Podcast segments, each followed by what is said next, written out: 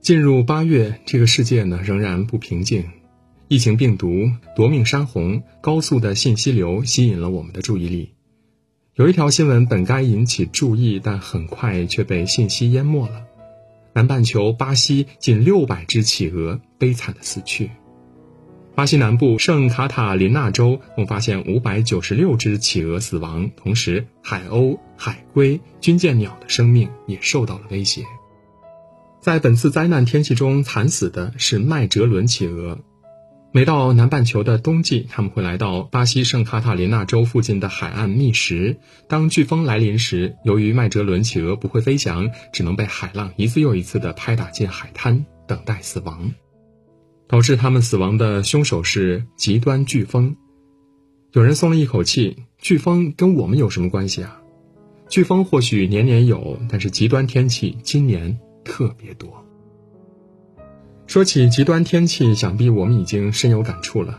这个夏天有多热，看看人们的反应就知道了。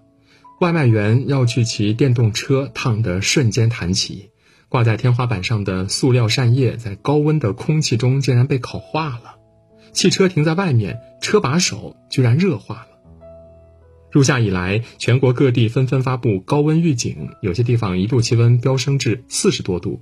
这也是现行预警系统实行以来第一个国家级高温红色预警。据悉，本次高温天气影响中东部十二个省，影响范围超过一百零七万平方公里。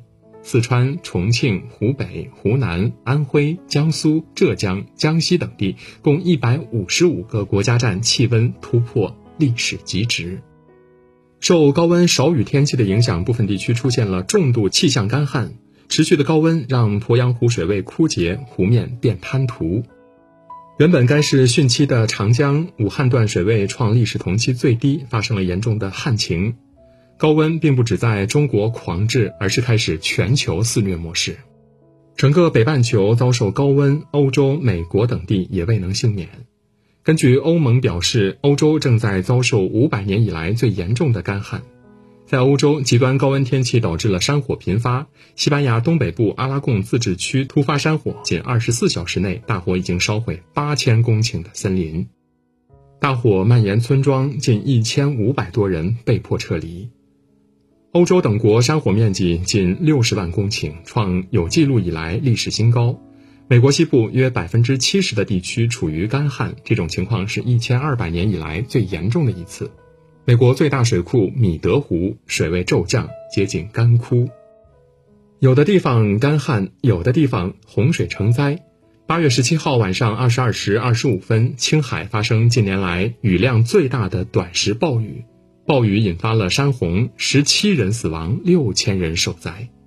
最可怕的是，这不是结束，而是开始。极热、极涝、极旱会变成今后生活的一个常态。全球极端高温，那么南北极怎么样了？根据报道，今年七月北极圈温度一度达到三十二点五度，记者直接可以在冰川前穿短袖。二零一八年，格陵兰岛的气象站在十七度高温的情况下，探测到北极最后一片冰区的古老海冰首次破裂。破裂的海冰随着风跟洋流的推动，逐渐移动到温暖的海域，反过来又加快了冰川融化的速度。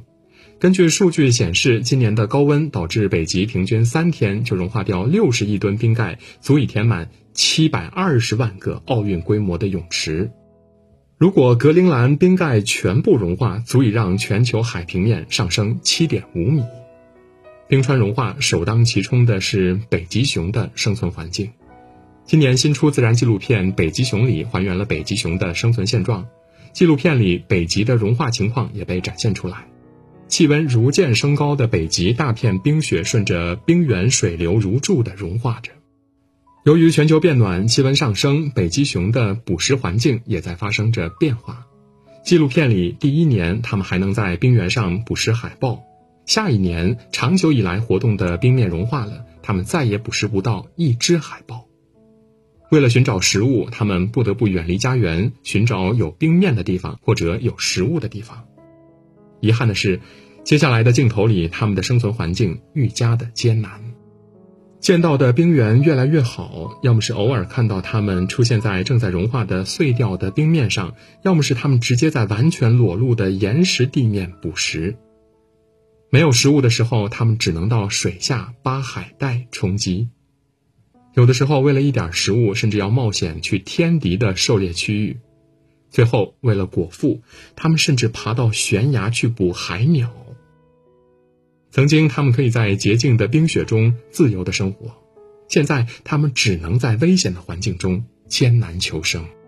可能他们自己也想不通，这到底是为什么？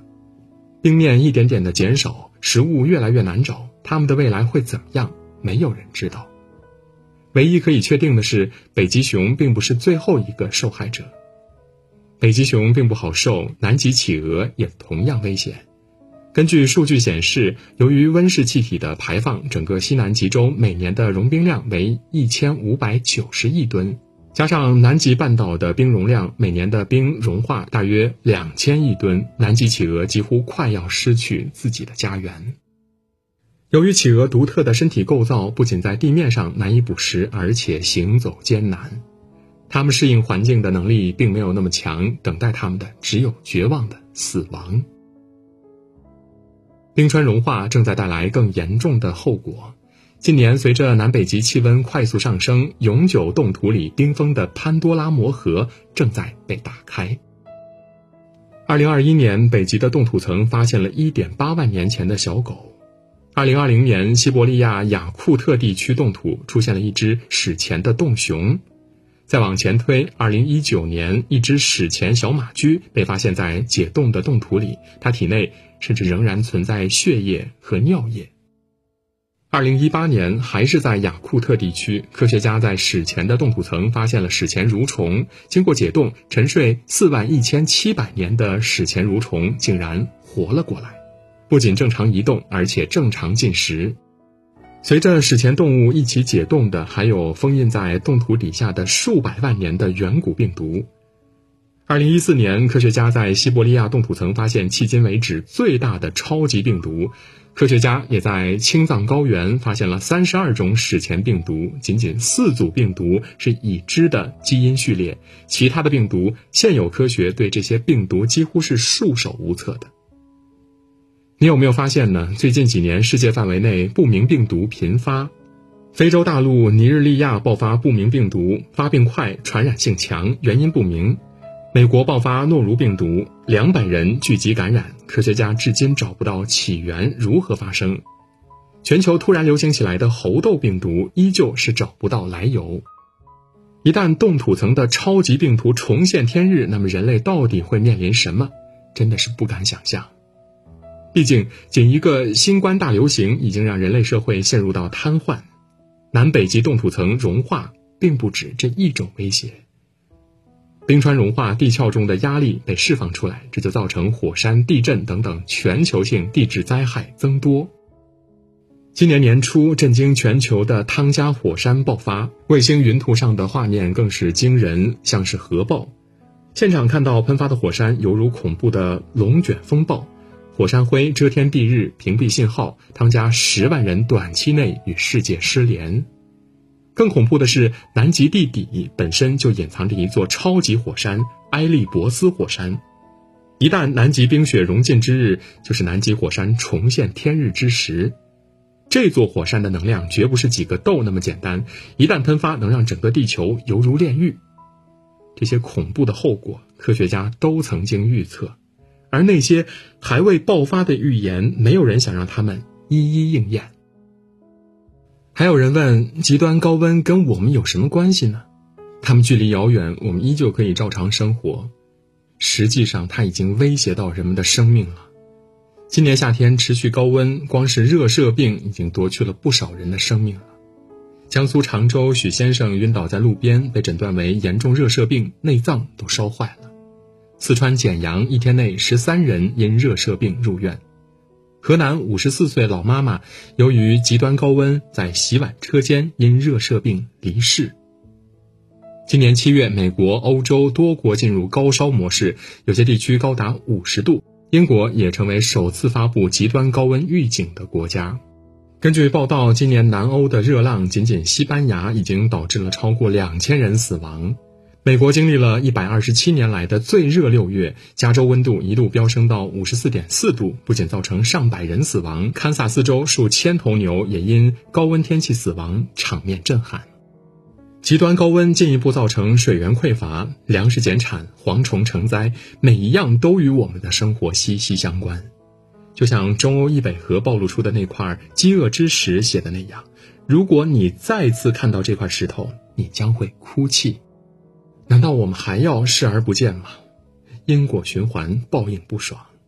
当人们觉得全球变暖是一件孤立的事情，报应已经环环相扣的影响到每个人，没有人可以逃脱这一场自然的审判。面对自然的惩罚，我们不能坐以待毙，必须做点什么。面对冰川消融，瑞士人想出了一个主意：给冰川盖棉被。这样做的确一定程度上减缓了冰川融化，但是却无法扭转冰川融化的大趋势。阻止全球变暖、减少碳排放，仍需要每个人参与进来。减少塑料产品的使用，你扔掉的每一个塑料袋都可能是威胁一个生命的凶手。出行乘坐公共交通，尽量减少温室气体的排放。汽车排放的温室气体都会加剧全球温室效应。尽量使用可循环的筷子，减少一次性筷子的使用。你使用的每一双一次性筷子里，都代表着一处森林的消失。我们对自然的每一次善待，最后都会回归人类自己身上。地球已经在宇宙中存在了四十六亿年，无论发生什么，它依旧存在。我们只是地球上的旅人。如果灾难来临，消失的只有人类而已。